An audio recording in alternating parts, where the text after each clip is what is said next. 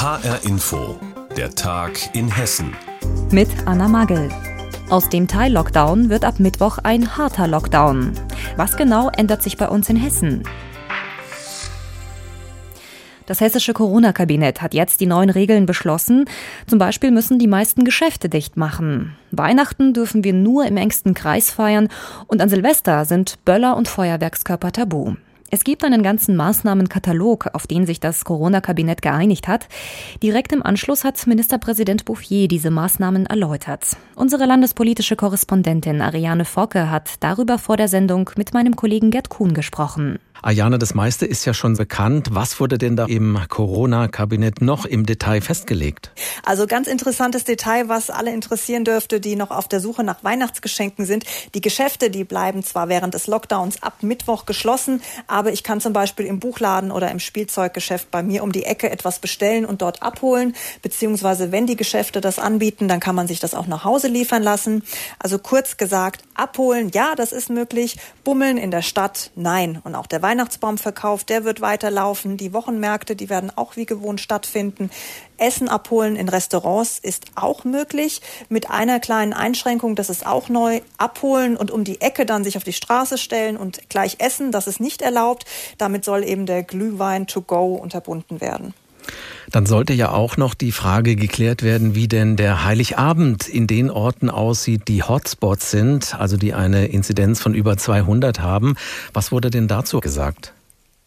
Ja, die Entscheidung, die wurde tatsächlich nochmal äh, vertagt, weil daran natürlich auch die Christmetten hängen. Da gibt es erstmal ab Mittwoch Gespräche mit den Bischöfen und den Kirchenpräsidenten.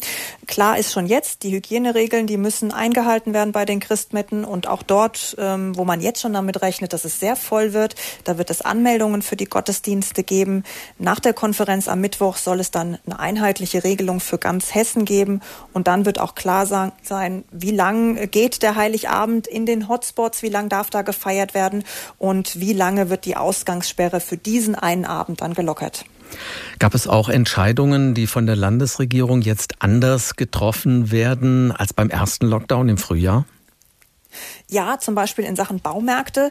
Die haben diesmal anders als im Frühjahr geschlossen, zumindest für Privatleute. Äh, gewerbliche Handwerker, die dürfen auch während des Lockdowns äh, auch weiterhin dort einkaufen. Zur Begründung heißt es, Baumärkte sind eben ein Ort mit sehr großem Publikumsverkehr. Das haben wir auch in dem ersten Lockdown gesehen. Ja, und wenn man Kaufhäuser schließt, dann eben auch Baumärkte, so die Begründung heute. Und anders als im Frühjahr sollen diesmal auch die Spielplätze für Kinder offen bleiben. Die abzusperren, das sei ein Fehler gewesen, sagte Bouffier. Und auch was die Notfallbetreuung angeht, zum Beispiel in Kitas, da wird es keine Priorisierung geben. Das war ja im März auch anders. Da hieß es ja, wer systemrelevant ist, dessen Kinder werden auch betreut. Damit sei man aber eben gar nicht gut gefahren, hat Bouffier nochmal gesagt. Und deshalb diesmal die Vorgabe, wer kann, der betreut seine Kinder bitte zu Hause. Und für alle anderen gibt es die Notfallbetreuung. Bei der Pressekonferenz mit dabei war ja auch Sozialminister Kai Klose von den Grünen. Was hat er denn zur aktuellen Entwicklung in Hessen gesagt, was die Corona-Zahlen angeht? 955 Neuinfektionen sind für Hessen heute gemeldet worden. In den hessischen Krankenhäusern werden aktuell ca. 2400 Covid-19-Patienten behandelt. Und die Auslastung der Intensivbetten, die liegt bei 90 Prozent. Das heißt, für ganz Hessen 55 Intensivbetten sind noch frei für die Behandlung von Covid-19-Patienten. Und auch die Situation der Alten- und Pflegeheime, die ist sehr angespannt, sagt Minister Klose. Um die Bewohner zu schützen, da stellt das Land Hessen FFP2-Masken und Schnelltests zur Verfügung. Verfügung. 500.000 pro Woche sind das für Hessen. Und für Hotspots gilt, wer zu Besuch in einem Alten- oder Pflegeheim möchte, der muss einen Schnelltest machen. Harter Lockdown in Hessen. Welche Maßnahmen ab Mittwoch bei uns gelten, das hat Ariane Focke zusammengefasst. Mitten im Weihnachtsgeschäft müssen also die meisten Geschäfte schließen, auch Friseure und Kosmetiksalons sind betroffen. Für die Vertreter dieser Branche bricht geradezu eine Welt zusammen, denn viele befürchten, dass sie diesen zweiten Lockdown wirtschaftlich nicht überleben werden. Wie Händler und Unternehmer die Zeit vor dem Lockdown noch nutzen wollen, darüber berichtet HR-Inforeporterin Saskia Klingelschmidt.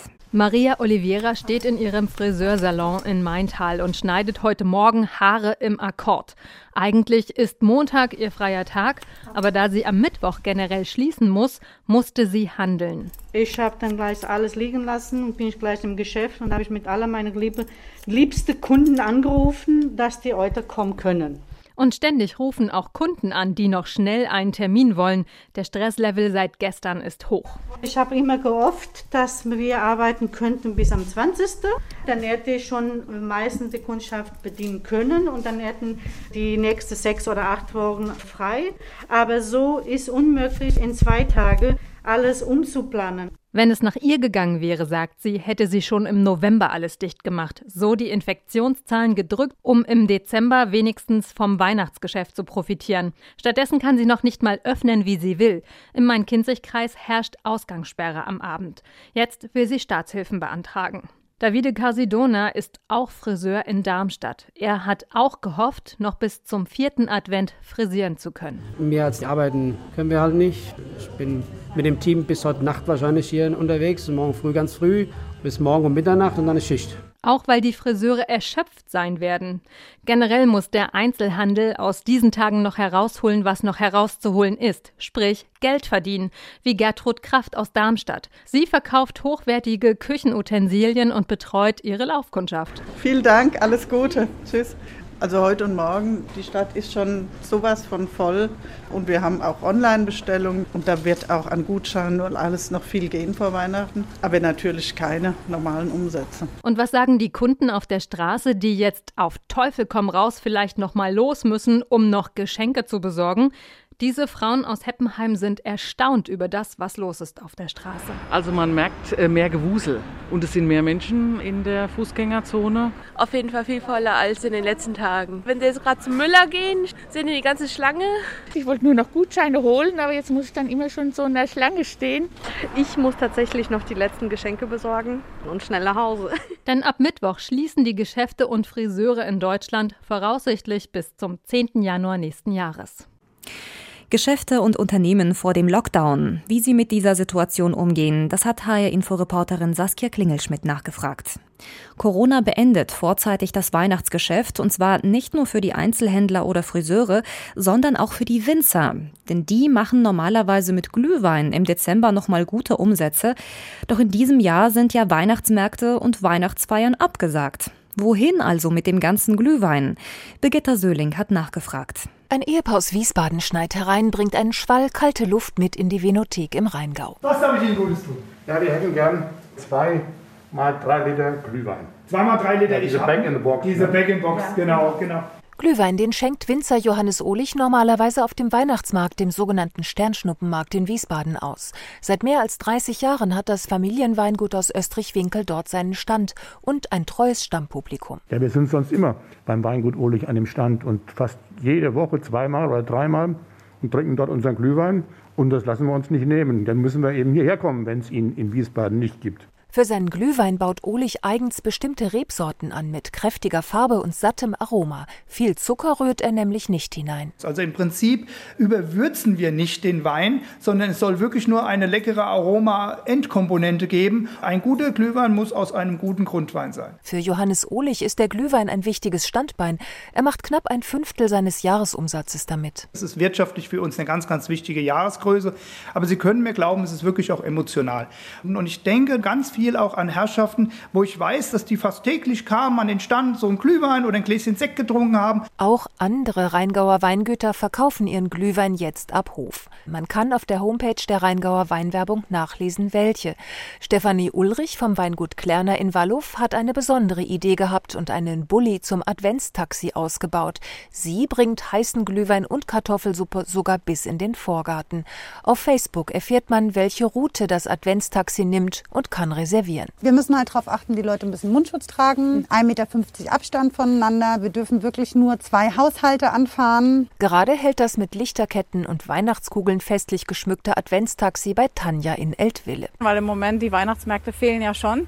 Und die Idee, sich den Weihnachtsmarkt ähm, für ein paar Minuten einfach nach Hause zu holen, die fand ich einfach sehr, sehr schön. Und das ist auch so liebevoll gemacht mit dem Weihnachtsmann, der einen anblinzelt und es duftet so toll. Da kommt wirklich eine schöne Stimmung rüber. Wegen der Corona-Krise fallen die Weihnachtsmärkte ins Wasser und deshalb bleiben viele Winzer auf ihrem Glühwein sitzen. Infos dazu hatte Birgitta Söhling. Nicht nur die Vorweihnachtszeit, auch die Festtage selbst werden wegen der Pandemie anders ausfallen als sonst. Es gibt schärfere Kontaktbeschränkungen und besonders kompliziert wird der Familienbesuch zu Weihnachten für diejenigen, die Familie im Ausland haben oder selbst außerhalb Deutschlands leben. Denn wer an Weihnachten ins Ausland reist oder von dort kommt, der muss damit rechnen, in Quarantäne zu müssen. Unsere Reporterin Sophia Luft hat mit zwei Betroffenen darüber gesprochen. Mal schnell die Koffer packen und über Weihnachten zur Familie nach Hessen fahren. So einfach ist das für Philipp Warnert in diesem Jahr nicht. Der 25-Jährige lebt und studiert in Den Haag in den Niederlanden.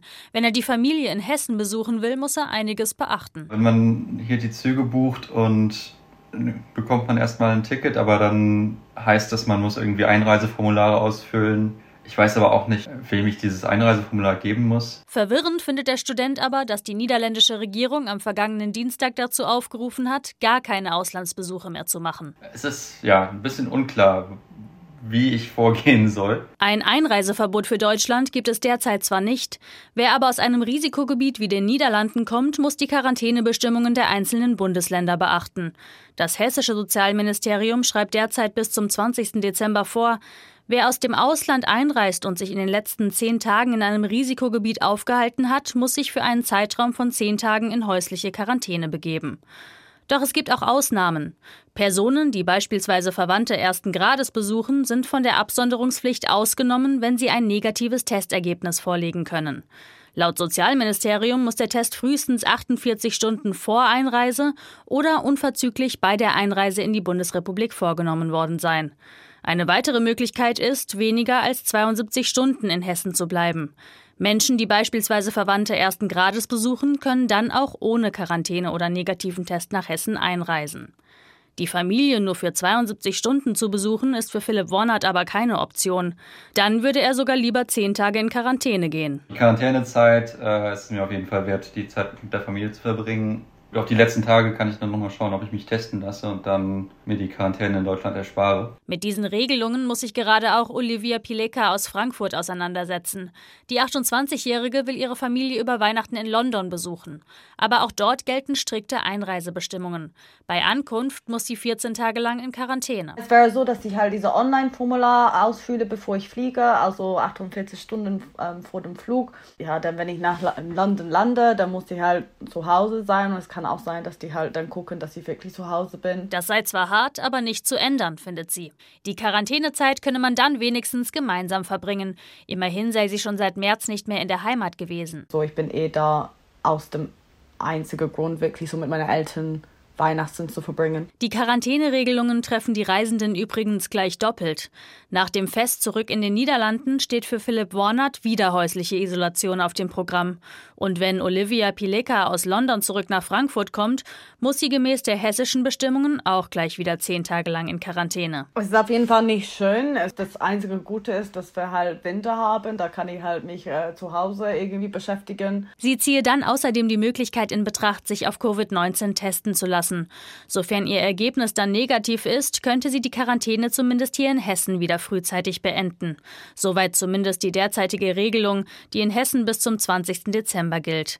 Was danach ist, so eine Sprecherin des Sozialministeriums, könne man wegen der sehr dynamischen Entwicklung der Corona-Zahlen noch nicht sagen. Familie im Ausland. Wie kompliziert für manche der Weihnachtsbesuch wird, darüber hat uns HR-Inforeporterin Sophia Luft informiert. Und das war der Tag in Hessen mit Anna Magel. Die Sendung gibt es auch als Podcast in der ARD Audiothek.